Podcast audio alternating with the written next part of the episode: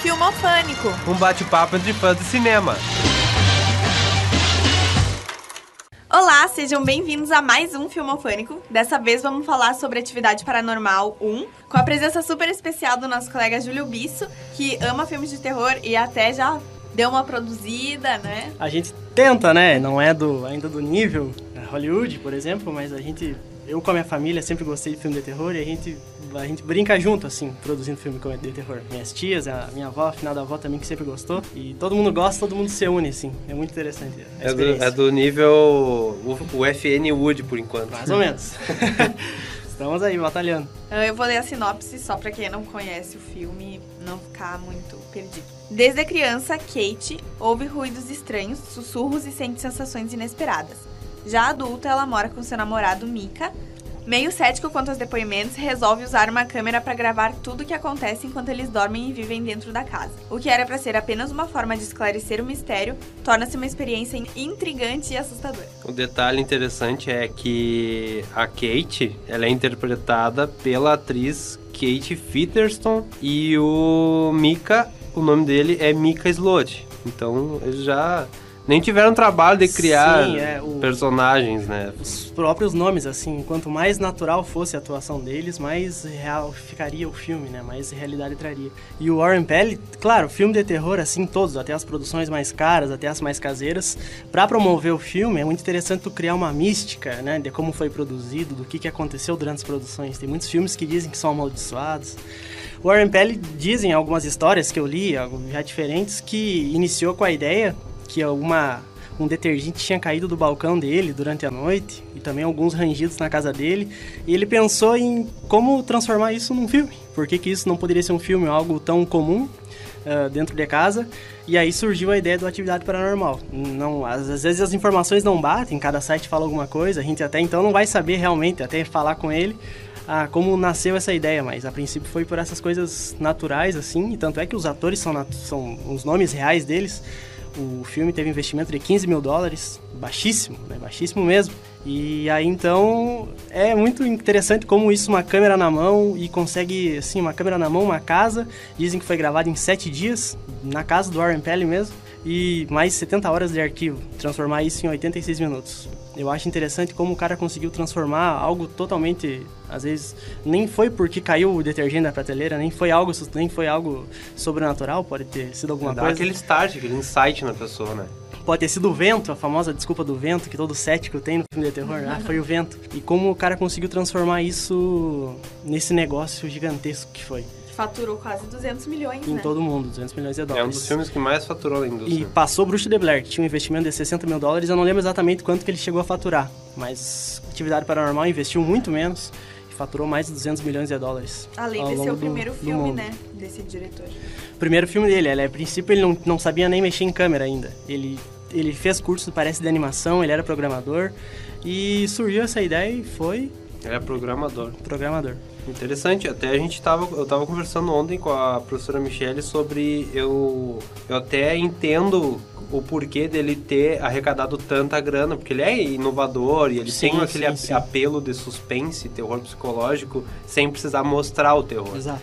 Mas o que eu não entendo é como que eles fizeram aquilo ali com os 15 mil. Porque daí eu fiquei levantando assim, tá, o que que gasta? Gasta a contratação da equipe, a contratação dos atores, a locação, que geralmente é caro, a edição, aí a direção de arte, talvez. Só que daí eu vi, tá, a locação pode ser, eu nem sabia ainda que uhum. era a casa do diretor. A locação pode ser, pode ser a casa de algum deles, que já é um custo já a é menos, um custo, né? Totalmente. A direção de arte, pouquíssima.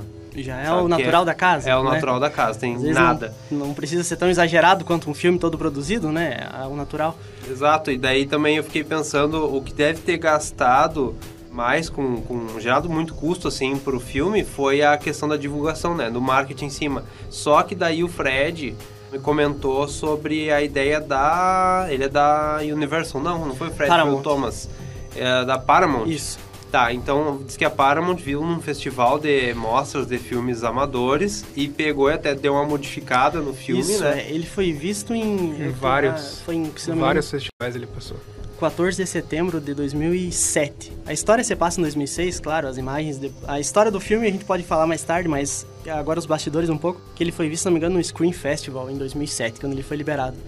E que lá, até no trailer do filme, se a gente for pesquisar no YouTube, é muito interessante que mostra um simultâneo um pouco do filme com a plateia. Que isso, esse filme foi surgir quase 10 anos depois do Bruxa de Blair, então teve um tempo que não, não foi se lançado nada relevante. E o Atividade Paranormal veio com um filme muito relevante na época e foi inovador, assim. Reinovador, reinovador, né? E então, é, o pessoal se dá para ver a, a, a, a, cara do pessoal no, no, no cinema ali e as filas para para olhar o filme, ele faturou 9,1 milhões de dólares no primeiro final, na primeira semana, parece, de lançamento, que foi é um recorde para os Estados Unidos, que foi lançado em menos de 200 cinemas do país. Isso é um, é, já é um, mais e um recorde para ele. E que tu acha que foi a sacada deles, assim? Porque isso aí é marketing, né? Onde é que tu acha que eles acertaram muito, assim? E a que eu acho? Se tu notar no filme, no início do filme aparece a Paramount agradece a família de Kate e Mika, uh, e a polícia de San Diego por liberar as imagens, né? Essa coisa de não colocar o um nome, não colocar a produção, não, o filme não ter créditos, muitas pessoas saíram se perguntando, até eu. Era verdade. Eu sou de 96, o filme 2007, eu tinha 11, tinha 10 anos, não tinha feito 11 ainda. Então eu ainda não tinha entrado nessa, nessa paixão por filme de terror, eu fui ver um tempo depois. E fiquei me perguntando, meu Deus, é, parece muito real isso. E a gente fica com. A gente se apega aos atores né? Porque a gente tá dentro da casa com eles, está participando de tudo, de todos os diálogos. Ele, o Mika com a câmera na mão, aquele estilão dele cético, até engraçado, até cômico.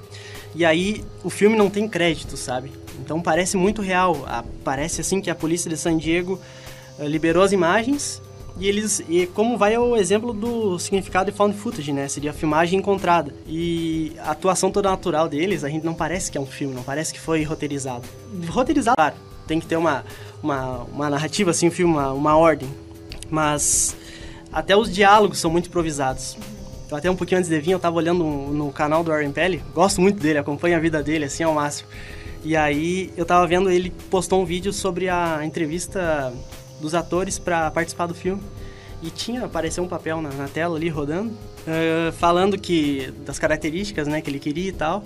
E ele dizendo que, os, que tinha que ter uma facilidade para improvisação que para não ficar aquela coisa dura, aquela coisa totalmente já programada. Então, muitas coisas foram improvisadas assim. E isso que parece que trouxe essa coisa de um filme uh, que não tem créditos, assim, sabe? É muito, muito massa. E também eu vi, não sei se é real ou não, que ele, o Warren Pelly não quis que o Mika e a Kate fossem nos premieres, dos lança, os lançamentos dos filmes, premieres e tal. Para o pessoal tiver menos contato com ele, mas é. melhor vai ser a experiência com o filme. Claro. Eu acho que toda essa esse universo que ele criou, até isolando um pouco os atores. Isso aí ajudou muito para ficar muito real. É, reforça é coisa... o sentido de ser amador, né? De ser realmente um filme encontrado. Sim. De repente, também. agora a gente podia até falar, aproveitar que tu tocou no assunto, uh, a temática do found footage, que ele não só como o pessoal pensa, ele não é um, um estilo de filme. para quem não sabe, vulgarmente falando, é esse estilo de filmagem amadora. Uma câmera na mão Sim. e filmando conforme os eventos vão acontecendo. Só que às vezes a, a galera pensa que esse tipo de filmagem é só para filmes de terror. Mas a gente tem alguns exemplos, que até tu pode falar pra gente um pouquinho, de outros, outros gêneros de filme. A gente tem comédia, a gente tem ação, enfim. O found footage é o termo, uma tradução mais livre, seria filmagem encontrada, né?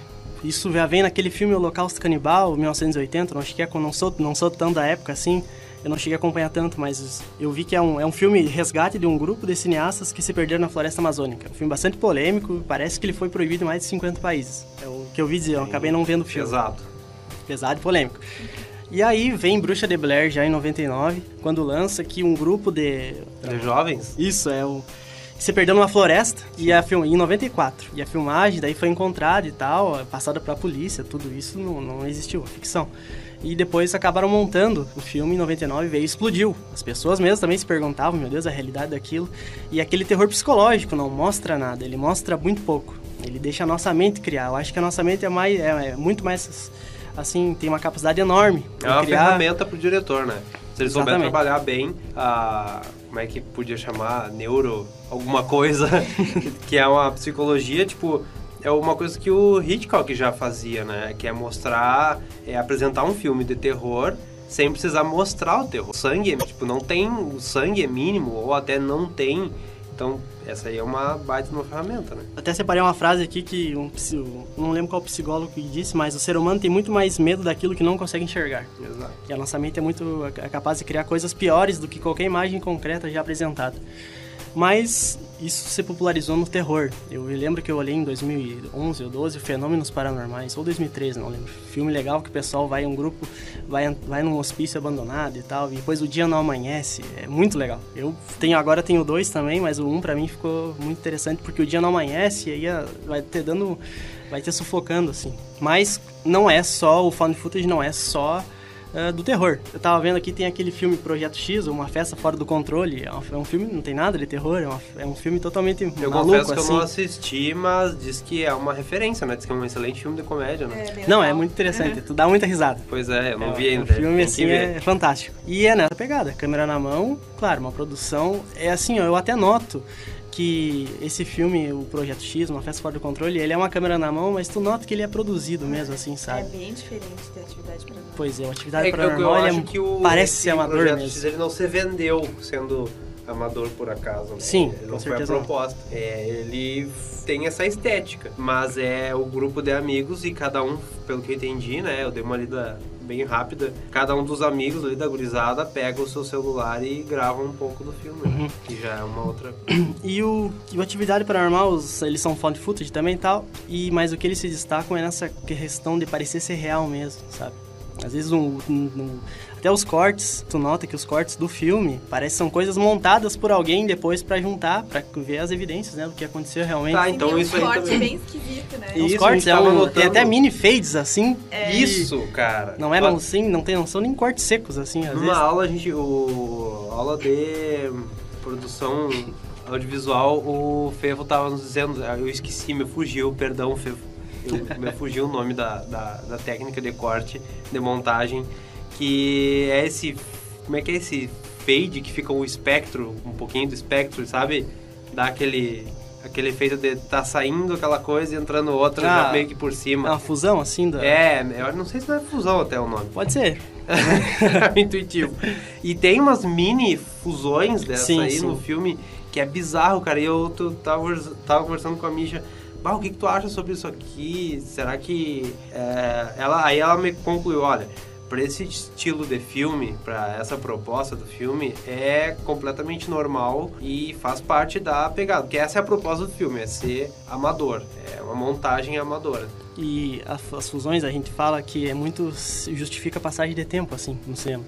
E ali, quem sabe, não sei, mas ali é engraçado que a polícia libera as imagens dentro da ficção do filme e alguém monta, né? Então, às vezes não precisa nem ser um, um editor, Pode ser até um o- montador o profissional, ali do- alguém do montou, caso, então lá. Uhum. justifica essa coisa feita à mão, sabe? Tem a questão, eu vi que eles eles davam esses cortes meio espontâneos assim pra, pra dar um ar de que eles estavam cortando uma fala desnecessária, que fosse uma conversa entre os dois assim, que não fosse relevante pra contar a história. Então esses cortes meio assim repentinos do nada assim, fosse pra tirar uma fala desnecessária que não, não tivesse nada a ver com, com o É, a conteúdo gente também da... não sabe até onde que a Paramount resolveu editar isso aí.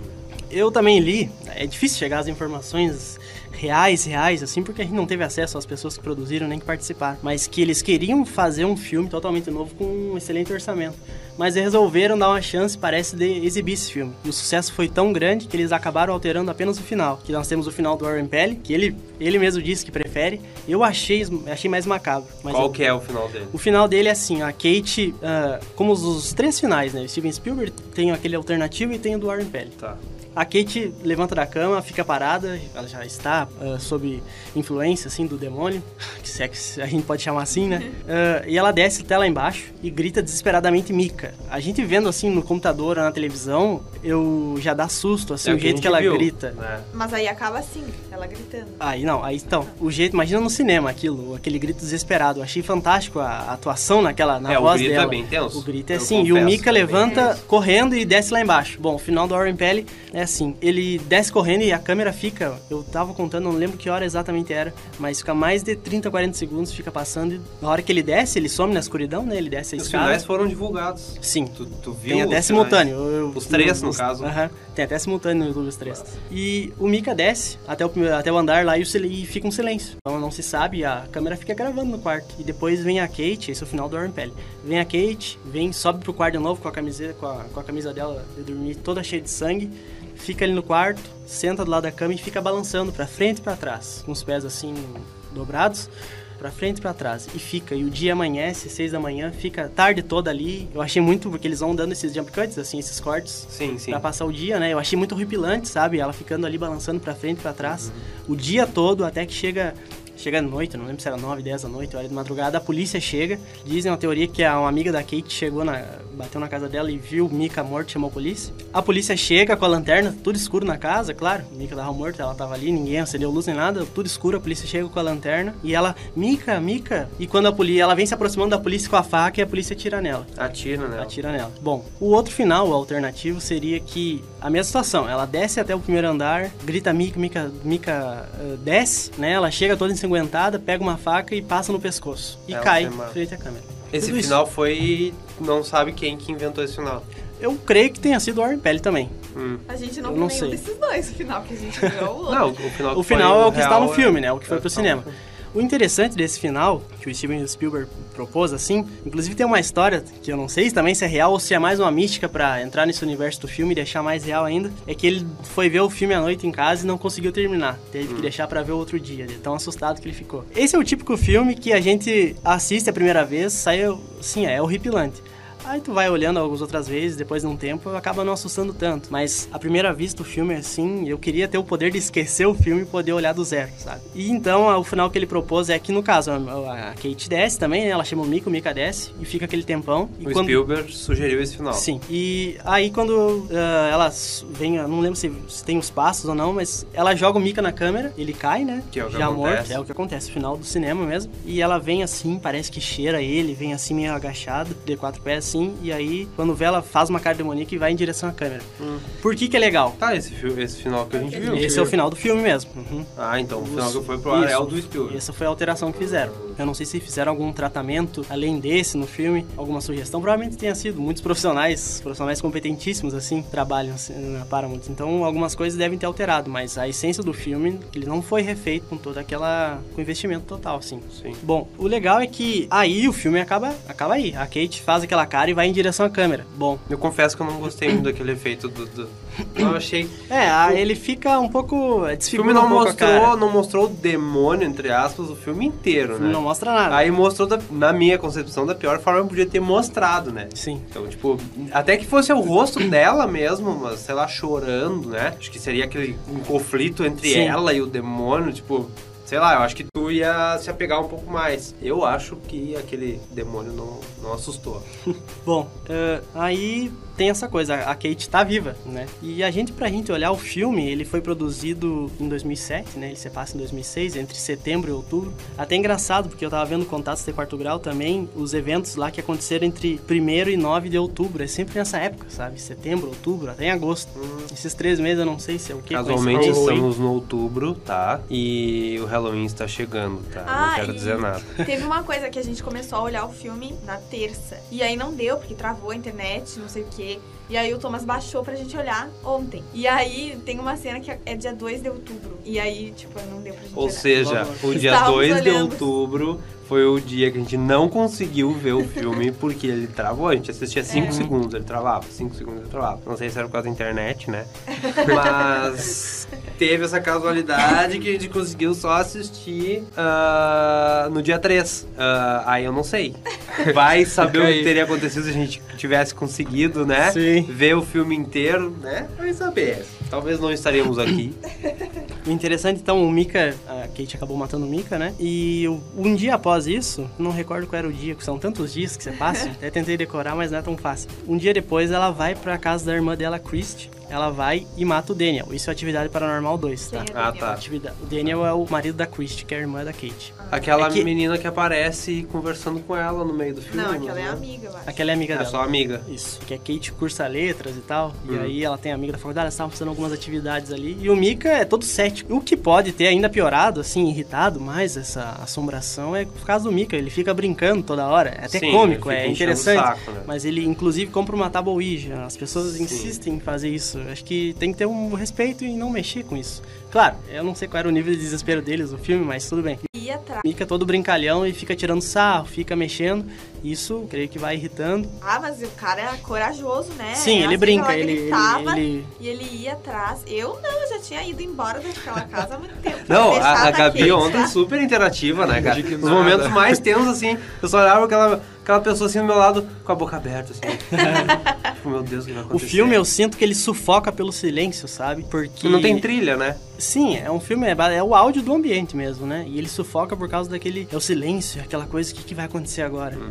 Como ele não mostra tanto, é, gente- é muito incrível, cara. Essa energia que tem o filme, assim. É a brecha pra te interpretar de diferentes formas. Eu né? assisti agora, foi segunda, eu acho. E foi. Pra dormir foi complicado, sabe? Sério? Cara, é incrível, cara. É incrível. Bom, aí a gente, é difícil falar de Atividade Paranormal 1 sem a gente ligar o resto, né? Ela, ele foi feito em 2007 ali, mas em 2010 fizeram o 2, em 2011 fizeram o 3. E isso, o tempo vai, descendo. O Atividade Paranormal 1 foi o mais, atividade mais recente que teve. Tirando o 4, que aí já é, eu não lembro que ano foi feito, mas aí já é em 2011 que você passa a história e tal. Mas tem que olhar o 1, o 2 e o 3. E eu elaborei uma ordem pra se olhar, se olhar eles. Primeiro a gente olha Tem essa montagem Sim. meio Star Wars, é assim? né? incrível. Eu, pelo menos, eu, eu confesso que pra ficar legal mesmo tem que, tem que estabelecer essa ordem. É porque o Star Wars tem, né? Tem uns que dizem assiste o 6, o 7. Não, o 5, 6, Tudo o virado, 7, né? depois o 1, 2 e 3. Aí outros dizem pra assistir o 1, depois ir pro. Enfim, tem umas 4 ou 5 maneiras de assistir a cronologia inteira. Isso, então, aí ahn, assiste o 3, em- porque começa em setembro de 88. O primeiro de todos. O primeiro de todos, na ordem sincronológica do Ah, tempo. o 3 mesmo. apa- acontece no passado. Em 88. interessante isso aí. Teve um investimento bem maior já, o 2 e o 3. Se não me engano, foram de 3 a 5 milhões de dólares. Eita, muito maior. Bem maior. E, assim, o filme ele tem uma qualidade melhor até da imagem, Sim. assim. Mas. E, tu, não- e pra reproduzir a estética anos 80 em todo o filme, Ah, sem é, poder deixar falhas, acho grana, né? o custo é bem Figurino, mais alto. dire- né? Aí entra a direção de arte, aí entra Com filtro de, de, de lente, de câmera, enfim. O 3, eu até montei uma, uma listinha das características, assim. O 3 começa quando tem o Dennis e a Julie. A Julie é a mãe das meninas, a Christy e a Kate. O pai delas não faz parte da história, o pai biológico. E tem, tem o Dennis, que é padrasto dela. Ele faz eventos de casamento, ele filma. E ele está, ele tá sempre assim com, com a câmera na mão, assim, por toda a casa, sempre filmando o dia a dia. E aí eu sei que tem um terremoto, eles eles estão. Ele, ele bota a câmera no quarto, tem uma cena um pouco mais. A cena um pouquinho diferente, ele é esposo no quarto e tal. Não aparece nada. O filme não é muito disso, sabe? Meio Big Brother, assim, só, É. só coberta. Tá bom. E aí ele coloca a câmera no quarto e dá um terremoto, assim. E aí uma, alguma poeira desce do Tem teto, certeza assim. que era um terremoto nessa, Espero. nessa ocasião. tá bom. E aí, nessa, nessa poeira que desce do teto, você forma uma silhueta. Algumas coisas já vinham acontecendo na casa, assim. Aí ele decide, então, colocar as câmeras e ele vai colocar a câmera assim. O filme acontece sem nada acontecendo, assim. Aí ele, quando vê as coisas já vinham acontecendo no passado, antes de iniciar o filme já, ele coloca a câmera e daí dá esse terremoto e fica uma silhueta. Ela para no teto, como se tivesse uma poeira caída sobre alguém, e depois cai. E isso no outro dia ele vai ver na, no estúdio dele lá, ele vai ver e tem essa silhueta. E aí as coisas começam a acontecer de forma mais forte. E ele No três. decide- no 3, Beleza. isso, em 88. E começa em 13 de setembro, do aniversário da Kate. É bem muito interessante as filmagens, assim, é muito, é muito real. Parece que, é, sabe, o Atividade Paranormal como um todo, ele parece ser muito imagem encontrada e montada, ele parece ser muito filmado à mão por família, sabe? E engraçado, é que uma curiosidade minha, eu tenho muita fitinha minha quando eu era pequeno, sabe? Eu tenho assim horrores, minha mãe filmava eu, nossa, quando, eu- quando eu morava na fazenda, eu- Assiste de novo, cara. Vai que tu enxerga Vai que enxerga alguma coisa, dá pra montar. E aí, eu morei até os 5 anos na fazenda, então a gente tem muita filmagem, com aqueles números ali na tela, os gráficos ali, né? A data, a hora. E achei engraçado, não sei se é alguma coisa, não sei se é porque eu gosto também. Então, algumas. Mas minha mãe filmava tudo. Bom, é só uma curiosidade. E assim, ó, no aniversário da Kate ali, a Christy, ela já começa a falar sozinha. Coisa normal de criança falar sozinha. Mas e aí, então, algumas coisas já dava pra notar que algumas coisas estavam acontecendo. E no aniversário da Kate tem a avó, tem a avó delas, a Luz, mãe da Julie. É um pouco confuso porque é bastante gente, mas a gente vai tentando explicar pra, pra dar certo. E a avó da a Luz não é uma pessoa tão legal quanto parece, sabe? No, depois, no decorrer do filme, a gente vai explicando. E, e a Christie, assim, insistia que esse amigo imaginário era real. Se chamava Toby, que mais pra frente gente no 3 vai dando as caras de quem é. Ah, então, algumas coisas já aconteciam na casa e por que não registrar isso em vídeo? Aí vai o Denis, coloca e tal, olha aquela silhueta com a poeira e ele até coloca na sala e na cozinha para pegar, ele tira, tem uma cena legal que é, ele tira um ventilador, ele deixa só aquela a cabeça que fica girando, fazendo uma pan, e ele bota a câmera em cima. E tem uma cena do 3 que é muito, que é a cena do lençol, famosa. É só colocar no YouTube, Atividade Paranormal 3 Lençol. Que é um lençol muito incrível, cara, porque a câmera fica girando para um lado e pro outro, fazendo um movimento, uma pan, que nem a gente uhum. diz em vídeo. E aí, então, hora vai pra sala, hora volta pra cozinha. E o lençol, quando vê, tem um lençol como se tivesse uma criança embaixo, sabe? Só o contorno. O tipo fantasma que a gente fala, alguém com lençol assim na cabeça. Sim, aquele fantasma meio bobinho. Gasparazinho. E aí é. ele vai pra cozinha. Quando vê o lençol, volta pra quando vê a câmera volta pra sala, o lençol já tá mais próximo da cozinha. Sabe, vai indo. E aí foi a noite que a babá ficou com as gurias, tal, que a mãe e o pai saíram. E quando volta pra cozinha, uma hora, o lençol tá atrás da, da moça ali que tava sentada, fazendo algumas coisas sei se era dever da escola, o que que era, e o lençol cai no chão, assim, sabe? E esse movimento, essa pan com aquele silêncio, que elas estavam sozinhas em casa, as crianças estavam dormindo, sufoca de uma forma que, no cinema, eu não, não, acho que eu não vi no cinema esse filme, eu vi, vi em casa. Cara, deve ser, assim, horrível, porque ele fica quase um minuto ali, pra lá e pra cá, e aquele lençol... 3D, então, tu ia desmaiar. Não, 3D eu nem tava aqui já hoje. Essa menina aqui também, com certeza, tá lá estirado. Aí chega um momento que as coisas vão acontecendo mais forte e a Christie insiste em falar com esse amigo imaginário dela, o Toby, e chega um momento que ela nega, ela vai para pro cantinho do quarto delas, ela nega, ela diz não pro Toby, alguma coisa que ele pediu. E no outro dia, a Kate amanhece adoentada, doente, né? E aí o, o Dennis estava vendo algumas uh, as fitas, né? Ele sempre tá olhando depois e vendo essas coisas. E a Julie sempre tem aquele cético, né? A Julie não acredita muito nisso. E o Dennis começou a pesquisar sobre essa coisa, dessa seita de bruxas e tal, que é o que envolve a avó das gurias, mãe da Julie, que ela faz parte dessa seita que em troca. Tu tá no 3 ainda. Tô no 3 ainda. Meu Deus. não sei se vai ficar um pouco confuso para quem vai ouvir. Mas é não, que pra chegar no. Ele está no 3. para chegar num é legal a gente trabalhar o anterior deles. Então, a, em troca de riqueza e tal, e poder, eles ofereciam pro demônio o primeiro filho homem que viesse. Porém, a gente não chegou no 2 ainda, a gente tá no 3. Ainda conta a história que a Louis sempre. A Julie tinha duas filhas, né? Christy e a Kate. São as irmãs que mais aparecem nos filmes, assim. E a avó, a Luz, sempre insistia pra... Era até estranho, porque ela sempre insistia pra, pra Christian, pra, pra Julie, tentar ter mais um filho. Porque o próximo filho, o homem, seria dado ao demônio em troca de riqueza e poder, que era essa seita, porque teria que ser um filho homem. Entendi. E aí então a história vai acontecendo. Uma hora eles não aguentam mais os fenômenos e vão para casa da avó, porque tá muito forte as coisas, eles não aguentam. Até que um momento a Julie deixa de ser cética e passa por algumas situações. É engraçado essa voltando à sala e cozinha, ela tá na cozinha, ela atende o telefone e vai pra sala, se não me engano. Quando ela volta, não tem mais nada na cozinha. Todos os eletrodomésticos, não tem mais nada. Não tem nada ali, tá tudo vazio. E quando vê, tudo cai do teto. Aí que ela vê que a coisa é real e acaba acreditando e eles vão pra casa da avó. Aí, Júlio, tudo vai melhorar? Óbvio que não, a casa da avó. E aí a avó, logo que tem a, a ver com tudo isso, né? Que é quem começou toda essa, essa coisa maligna. Uh, eles vão pra casa da avó e chegam lá de noite já, não lembro qual é a cidade. E aí eles vão dormir e tal, e tal. O Denis coloca a câmera no quarto e acorda com um barulho de carro, assim, no pátio. E vai levantar para ver se as, as gurias, as meninas não vão acordar e tal. E quando ele vê o barulho, ele chega na sala que o símbolo dessa seita é um triângulo com um círculo no meio. É um símbolo que eles criaram, assim, é bem interessante. Uhum. E ele chega assim, é, e aquela coisa, né? Aquela câmera na mão, só aquele LEDzinho em cima, aquela, aquela luz em cima, assim, que vai girando a cada virada, assim, de, com a câmera, parece que vai vir alguma coisa. Isso já sufoca a gente. E ele sai lá fora, e quando ele abre a porta lá de uma peça lá fora, ele tá tentando chamar a, a Julie, que não tava no quarto. Isso que é mais engraçado. Quando ele acorda, a Julie já não tá mais no quarto. Ele, ele entra na, numa sala lá fora, e quando vê tá a avó, a Luz, mais um monte de senhoras, assim, com uma cara horrível, um susto enorme, assim, quando a gente vê. Eles estavam nessa seita durante essa madrugada. E aí que começa. Aí depois o Denis volta para casa, tem aquela aquela tensão horrível que dá, acaba. Ele encontra a Julie levitando assim, aparece só os pés dela. Se tu botar atividade paranormal 13 é uma parte que aparece da capa, senão do filme é os filme de terror fora do, do chão, assim. Estética, tudo isso contado na estética nos 80. Anos 80. É, eu tenho.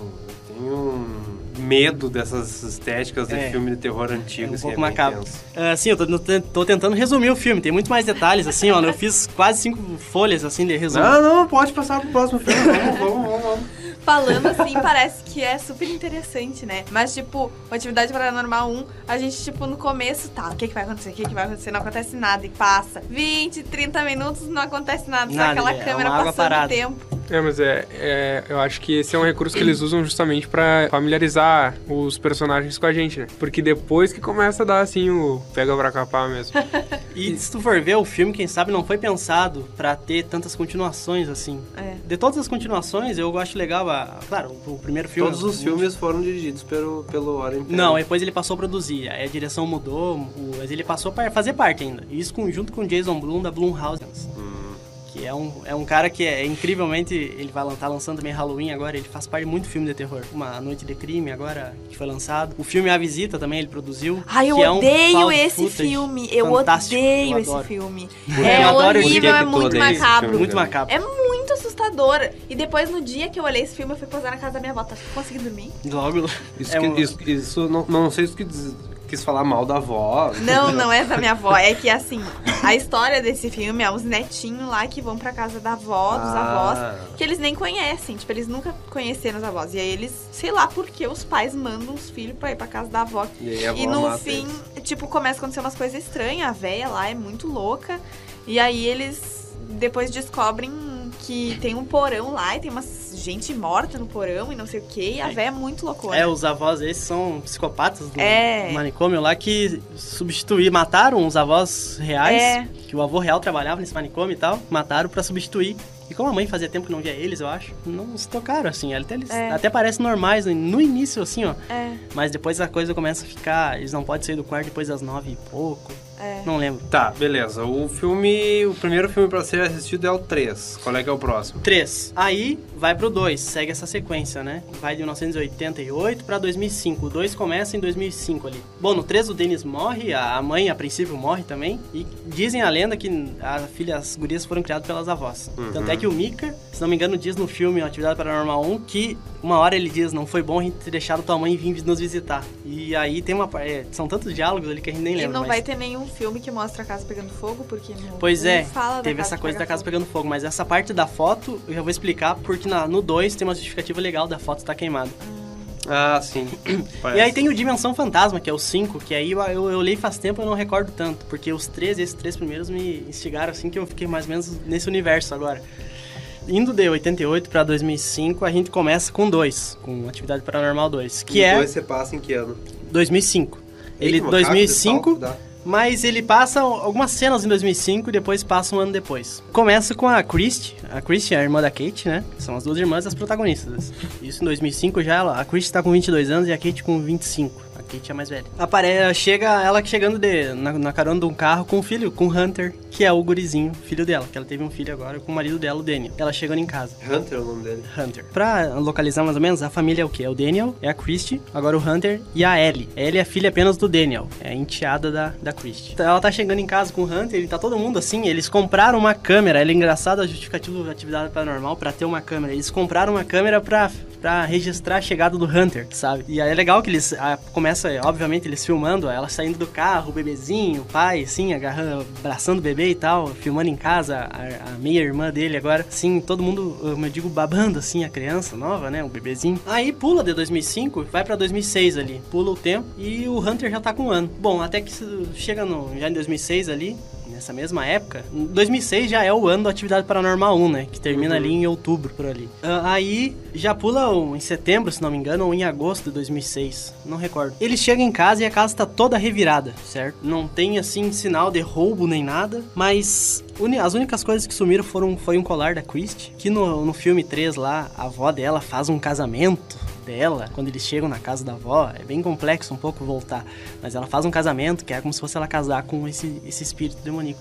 Então ela usa esse colar, é a cena bem creepy, ela tá, na, ela tá toda vestida de, de noiva, assim, na frente de uma penteadeira, a mãe tá ali vestindo ela, é bem, a avó tá ali vestindo ela, é bem, é bem engraçado. E aí, tudo tá revirado na casa, menos o quarto do Hunter. E aí, ah, e quase nada sumiu, exceto uma caixa com fitas de segurança antigas, que eu acho que são as fitas do Dennis, se não me engano, e esse colar da Christie. Por via de segurança, como mostrar a atividade paranormal 2? Vamos instalar câmera de segurança na casa. É uma forma de, de existir o filme, né? Eles instalam câmera de segurança. Quem é o cético do filme? O Daniel. Ele não acredita, tudo é o vento, tudo pode ser outras coisas, tudo é o vento. Como é a Esse é, o, esse é o conflito dos filmes, né? É ter o cético. Nem acho que é um conflito secundário, né? Que em primeira mão é o conflito da, da entidade com a Sim. pessoa, né? Com a receptora ali, no caso. E depois, em segunda mão, acho que pra dramatizar, é o conflito do Tem que ter esse- esse- cético com, o, com a entidade, talvez. Exato. com- Porque ele com- fica, ele fica retardando assim a história, porque se ele todo mundo acreditasse, eles iam tomar algumas medidas já, mas o cético não. Tanto é que no 1, depois eu vou falar, o Mika fica segurando a Kate pra ligar pro demonologista, não recordo o nome.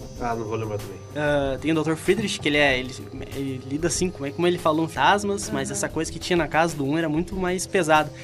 E então ele indica esse demonologista que estava em San Diego, e aí só que o Mika fica enrolando. Então é um fato de retardar, é um jeito de retardar um pouco a história para deixar as coisas piorarem. que Instalam morreu, né? câmeras. Oi? Até que morreu. Até que deu errado, né? Vai Deu saber. ruim comigo, coitado. Bom, aí então eles instalam as câmeras, as coisas começam a acontecer. No 2 é é interessante porque uma hora a, Chris tá na cozinha e um silêncio. O legal é que a atividade paranormal tem essa coisa do silêncio, da câmera de segurança e tal, assim, a casa, um silêncio. Tá todo mundo ali, nas suas atividades normais, nem todo mundo faz as coisas cantando, né, no dia a dia. Ela tá ali na cozinha do nada tudo se abre. Então é legal que ela vai do silêncio, assim, por um som extremamente alto, assim. Se tu for ver no cinema, é aquele choque, assim, é do zero ao Aquele 100 estrondo, né? do nada. E então, é, acho legal essas, esses jumpscare raiz mesmo, porque é, não, não, ele não trabalha a tensão, não vai subindo, sabe? Ele vem do zero ao 100 de uma hora pra outra. E é muito massa. Bom, tudo que for atividade paranormal eu vou achar muito massa, então eu sou meio suspeito pra falar. Né? As coisas vão acontecendo, o Daniel aca- acaba vendo nas câmeras de segurança, mas sempre tem uma, sempre tem uma desculpa, porque não sei o que, é, é o vento e tal. A, a boia na piscina lá, a- o limpador, o aspirador da piscina começa a sair, amanhecer fora da piscina. E aí o Hunter começa a acordar de madrugada e eles têm uma Aeb, que é uma pastora alemã, se não me engano, a cachorra deles assim, que ela começa a latir pro canto do armário. Eles têm um armário na sala, entre a sala e a cozinha. Casa americana, conjunto, né? Tem aquela Sim. bancada central. Famosa cozinha americana. Exato. É, eles têm aquela uma dispensa ali que a, a Abby passa latindo por aquela dispensa. Aham. Aí eles têm a- também a babá, que é a Martina. E ela, ela tem. Ela é uma pessoa bastante de fé, assim, ela acredita, tem bastante crença. E ela resolve. Ela sente que algo não tá legal, ela resolve defumar a casa. Defumar no caso, ela vai benzer Sim, a casa, né? Perdão. Não, é, É que pra tô- quem não sabe, eu também queria per- pedir perdão. Eu tava anotando mentalmente as nossas fungadas. Pedir desculpa porque aqui em Santa Maria, outubro é o mês da rinite, tá? Pra quem não sabe. Só, só, só queria deixar essa fala. Então ela defuma a casa e, e ela tá sozinha de noite quando ela tá fazendo isso. Quando chega o Daniel, eles tinham saído, ele e a Chris tinham saído, porque eles tentam, o, o- o casal começa a se afastar dentro desses ocorridos, sabe? Começa a esfriar o relacionamento, porque começa a estressar muito. E eles vão, vamos sair, vamos relaxar essa noite. E quando eles voltam, tá a Martina defumando. Aí eles resolvem demitir ela, porque ia fazer mal pra criança e tal. O Daniel é cético, ele ali, o, Achou uma o bobagem. cara achou uma bobagem e mandou ela embora, que ela defumou a casa sem a permissão dele. E ele, ele ainda, mesmo vendo em vídeo, é, é cético. Até que a Ellie, a filha dele, pesquisa sobre. Ela, ela é a única pessoa que tá acreditando já, sabe, nisso. E ela pesquisa e ela consegue encontrar com o namorado dela algumas informações sobre o pacto e tal. E descobre que o Hunter, voltando ao 3, é o primeiro filho homem desde a década de 30. Ah, certo? sim, aquela ideia do, do filho homem. Que oferece filho homem e tal, em troca de riqueza e poder. Como é que o Hunter apareceu no 3? O Hunter não apareceu, o Hunter é filho da Christie. Ah, não, o 3 é aquele do, do Isso, 80. 88 tá, lá. Beleza. E o Hunter, então, ela descobre isso. E ela começa a aliar as coisas. E aí, uma hora, a Abby, a cachorra, fica doente. E eles decidem, eles levam ela pro veterinário. Ela ficou totalmente abatida, assim, eles levam ela de noite. Ficou só a Christie e o Hunter em casa. E a Detalhe disso aí é que o cachorro, ele é um... O animal em si é um baita de um potencializador, né? De, de- da, da dra- dramaturgia ali, né? Sim. Então, tipo... O público fica bem apegado com o animal. Então, tu ajuda tu a, a entrar no filme, Sim, né? com certeza. No drama do filme. Sensibiliza. Isso, exato. E aí, o- a, a cachorra, assim, acaba passando mal, assim. Tudo influência já do, do, do maligno que estava na casa. E eles levam ela e fica só a Christie e o Hunter em casa. E ela é arrastada até essa dispensa lá. Ela fica um tempão lá. Ela é arrastada, literalmente arrastada. Aparece ela no quarto do Hunter, descendo as escadas e indo até a dispensa. Até que a porta fecha com tudo. E aí, então, quando ela sai, ela já sai toda em volta do mal já, certo? Ela tá toda naquela essência do mal. E aí, então, o, aí o Daniel começa, quem sabe, a acreditar um pouco. Ele até liga pra Martina, é bem creepy, assim, ó, quando eu digo creepy. é bem horripilante, uma cena É. que ela tá sentada na cama, a Christie, assim, ele tenta chegar nela com uma, com uma cruz, se não me engano, ah, banhada em azeite, eu não lembro. E ela ataca ele, assim, a posição dela, a atuação da, da, da atriz, assim, é fantástica. E aí, então, elas a, trazem a Martina, a Martina, ele sente a ele, aí ele, ele acredita, né? Ele contrata ela de novo, ele contrata não, ele chama ela para ver o que tá acontecendo e ele começa a acreditar. E aí descobriram que uma forma de acabar com isso era fazendo essa transferência, esse exorcismo na Christie. E agora vai ao encontro da foto queimada no Atividade Paranormal 1, no, no, no sótão da casa do Mickey e da Kate porque a única forma de fazer isso era pegar uma foto da pessoa, pegar a foto da Kate e queimar a foto. Ali fizeram a transferência. O engraçado é que o Atividade Paranormal 2 está acontecendo e antes de iniciar o 1, a Kate aparece no 2. Tanto é que quando o Mika aparece no 2, ele se empolga com a câmera do Daniel e quer comprar uma também. O Mika compra a câmera porque quando ele vê o Daniel com a câmera, ele se empolga. Né? Porque eu preciso ter uma, algumas coisas lá em casa estão acontecendo também.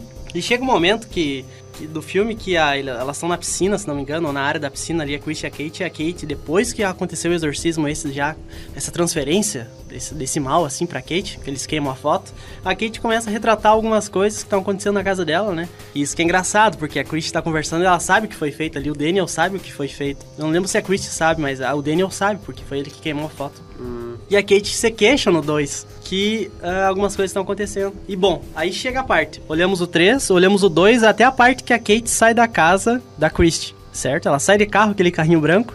Aí a gente pode olhar o 1, que ela tá chegando em casa. O Mika tá brincando dentro de casa com a câmera e ele filma ela chegando. Aí olhamos todo um, né? Todas as coisas que estão acontecendo com a casa. Até que, no caso, a gente já falou do final do 1. A Kate ali, ela mata o Mika e vai em direção à câmera, né? Com aquela uhum. rosto já desfigurado, assim, pelo demônio. E um dia depois, ela volta pro filme, pro final do final do 2 que um dia depois dela ter matado o Mika, ninguém entendeu? Não, eu, tô, eu dei uma bugada aqui agora. É, é, é bem interessante. uh, três, dois até a parte que ela sai da casa da Christie. Olhamos um, ela chegando em casa com um carro branco, ela. Ah, ela tá. Então quer dizer que o 2 ele funciona como tipo um parênteses. O 2 tu olha até um pedaço, tu olha um inteiro e depois o restinho do 2. Ah. Assim, ó.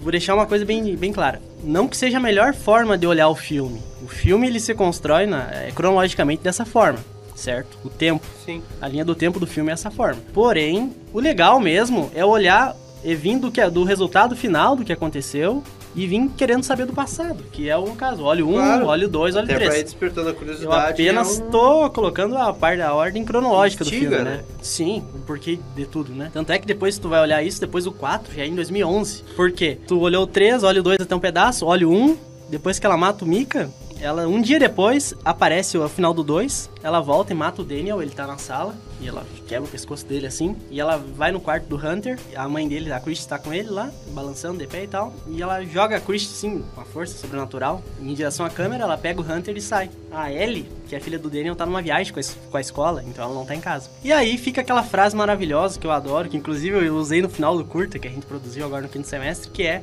o paradeiro de, de, de Kate Hunter ainda é desconhecido. Que ela aparece a última parte do 2, que ela saindo da casa, na câmera frontal, assim, na porta, com o Hunter no colo. Que aí seria a parte que acaba mesmo. Moral da história, a irmã da Kate é uma cuzona, que transferiu a praga pra ela. É, assim, ó, é uma coisa pesada, mas ou era a família do Daniel, ou era ela, então ele passou pra ela, a família dele, né? Mas aí então tem essa ordem assim pra olhar o filme. Que não é a melhor, eu prefiro olhar o 1, 2, 3, nessa ordem que foi lançado. Não, foi uma ordem cronológica que né? Mas pra gente poder olhar, assim, os fatos, depois do 1, a gente pode voltar pro finalzinho do 2, que é a hora que ela chega em casa, ela pega o Hunter e aí some. E o 4 trata dela já, eu olhei o 4, mas faz muito tempo, trata dela já em 2011, numa, numa, numa cidade lá, que ela tava desaparecida da polícia, né? Aí o Hunter reaparece já maiorzinho, a Kate aparece no filme, assim, é bem, é meio pesadinho também. Mas eu não vou entrar em detalhes porque eu tava mais focado no 1, 2 e 3 aqui. E o 1 foi o primeiro a ser lançado, até eu achei tão legal porque não ficou mais do mesmo. A história é tão rica em detalhes, assim, na minha visão, é meu gosto, né? Muito pessoal isso. Que não ficou muito mais do mesmo. As justificativas, tipo, o primeiro filme o Denis fazia evento de casamento, ele filmava direto tudo. Depois a casa deles no 2 tá toda desarrumada, eles instalam câmera de segurança. O Mico, aquele jeitão dele tirar sarro. E quer ter a câmera também, gurizão. E aí filma tudo, sabe? É, eu acho que é muito massa. Pra mim, os três filmes, assim, não é. Olhou um, ah, o dois é igual, o três é igual. Não, na minha, na minha concepção, assim, são filmes acho, diferentes. Eu acho que o nosso convidado, o Júlio, é uma reencarnação do Mika. que adora estar com uma câmera na mão. Filmando né? tudo. Filmando tudo, fazendo filme de terror. E tu comentou agora pra gente já se encaminhar pra, pra encerrar essa especial de, de Halloween. É, tu disse que já, já fez algumas alguns curtas tu com a tua avó, como é que é? Bom, Aparecendo as avós aí de novo. como é que é o esquema? Bom, a minha avó, infelizmente, a minha avó faleceu em 2013. né? Ela não pôde ainda ver essa, essa fase minha legal do terror. Ela era uma fã do terror, do sobrenatural, assim, sempre gostou. Era muito legal, assim, estar com ela. Tinha bastante história. Minha família gosta, a minha tia, a tia Neca e a, e a Juju, que é a, a- a minha tia mais nova. Nossa, apaixonados por filme de terror. Até a gente se reúne sempre lá em Cruz Alta, no final de semana, e olha filmes de terror. Legal. A gente tem essa nossa reunião, assim, que a gente brinca. Mas aí eu, com a minha tia, com a Juliana, ela é bem legal, porque é parceirona, assim, ela grava também e topa fazer as coisas. E nós fizemos no, no prédio dela lá, um que ela era uma vizinha, assim, a gente gravou meio que, foi meio rápido, a gente não tinha muito tempo, não tinha muita história ali. Mas era uma vizinha, assim, que tava com algum- alguma coisa, ela andava de pé no chão, de roupão, era 13 e pouco da manhã, 13 e 40 da manhã nos corredores, ela entrava no, no elevador, ficava olhando pro canto e as imagens vão, vão distorcendo um pouco. E até que um vizinho, ele começa a perceber isso e filma, ah, tá filmando, ele tá acompanhando. Tem 1h40 esse vídeo. Gente gravou em meia hora, sabe? Foi tudo muito na correria. E ele começa a perceber isso e ele chega, ele, ele vê ela entrando, daí aquela filmagem na mão, né? Aquele found footage. É, não tem nome no crédito, aparece que as imagens, a polícia encontrou uma câmera na- nesse apartamento que o vizinho estava desaparecido há tantos anos e tal. Há tantos anos não, há dias já, desculpa. E aí aparece ele dentro de casa ali, ele atende o interfone que toca, era três e pouco da manhã, as imagens começam a distorcer, a câmera começa a piscar e quando vê ela aparece na cozinha dele, no, numa vidra- num vidro assim, atrás da porta. E aí o negócio é muito sem final, é disso, é da criação da mente. Até porque a gente não tem muito recurso, não Sim. tinha muito tempo, e vai no simples, né? Não, mas é legal que tu pode contar com uma, uma equipe aí de, de uma galera que, é além de ser da tua família, curte Sim, muito a, a gente se reúne e a a- gente o gênero. né? conversa sobre, assim, é isso que é legal, a gente tem um apoio legal, todos os lados. O meu pai já não é muito, não, meu pai gosta de Velho Oeste, mais guerra. É. Eu já gosto, não, eu sou Ah, terror. Legal também. Ah, tu queria indicar um canal? Como é que Bom, é? eu, eu adoro, eu tenho olhado muito agora o canal Super 8 do Otávio Gá. Ele é muito legal, um crítico, ele tem, ele consegue assim explicar de uma forma, é, é- é legal, é interessante, a gente dá risada com ele. E eu tenho acostumado a olhar os- as críticas e depois olhar o filme. É, não sei se pra alguém, para alguns é errado, pra outros não, mas é muito interessante o jeito que os termos que ele usa, ele explica muito bem as coisas. O canal Super 8 tá quase batendo um milhão de inscritos agora e é muito completo, muito rico em conhecimento aquele cara, o- a, a crítica dele é muito interessante. É, legal a gente trazer essas referências, porque além da gente estudar direto aqui o audiovisual, montagem, etc., ah, hoje em dia a gente sabe que o YouTube tá cheio de coisa irrelevante. Sim, tanto para o audiovisual quanto para os demais assuntos que, que colocam lá. Então é sempre bom a gente trazer uma referência aqui, tanto para nós aqui da mesa, quanto para os nossos colegas, nossos ouvintes, enfim, porque acaba enriquecendo as nossas referências, né? E ele não faz só apenas de terror, ele faz de todos os gêneros, assim, mas... Todos os gêneros. E é muito legal de ouvir. Às vezes até filme que eu não, não gosto muito, nenhum gênero que eu não gosto tanto, eu assisto, é muito legal. Às vezes, quando a, a review é boa, tu te interessa por aquilo que tu nem imaginava que tu ia curtir, Exatamente. né? Tu dá, sei lá, algum elemento, assim, no resumo do cara, na análise do cara, e que, pá, mas fiquei curioso, vamos, vamos ver, vamos atrás dessa obra aí, vamos ver como é que é. Aí quando tu curte, né? E descobre alguma coisa que. Exatamente. É, é isso aí, né, Gabi? Bom, Certo. Então vamos encerrar. Muito obrigada. eu que agradeço, acabei falando um pouquinho mais do, do que o normal, mas Não, eu mas tá contar valendo. É isso aí, a gente agradece o nosso colega Júlio, nosso convidado. Agradece a presença ilustre do Thomas, da Gabi. E é isso aí, gente. A gente se vê no próximo, no próximo programa, que eu- a gente vai trazer, se tudo der certo, a gente vai trazer a professora Laura, com uma temática mais cult aí. E é isso aí. Um beijo no joelho. Sigam a gente no Instagram, arroba Labiton, underline Rádio FN. E curtam nossa página no Facebook. E se inscrevam no nosso canal no YouTube, que é onde a gente coloca os áudios pra vocês poderem ouvir. Sempre. Isso aí.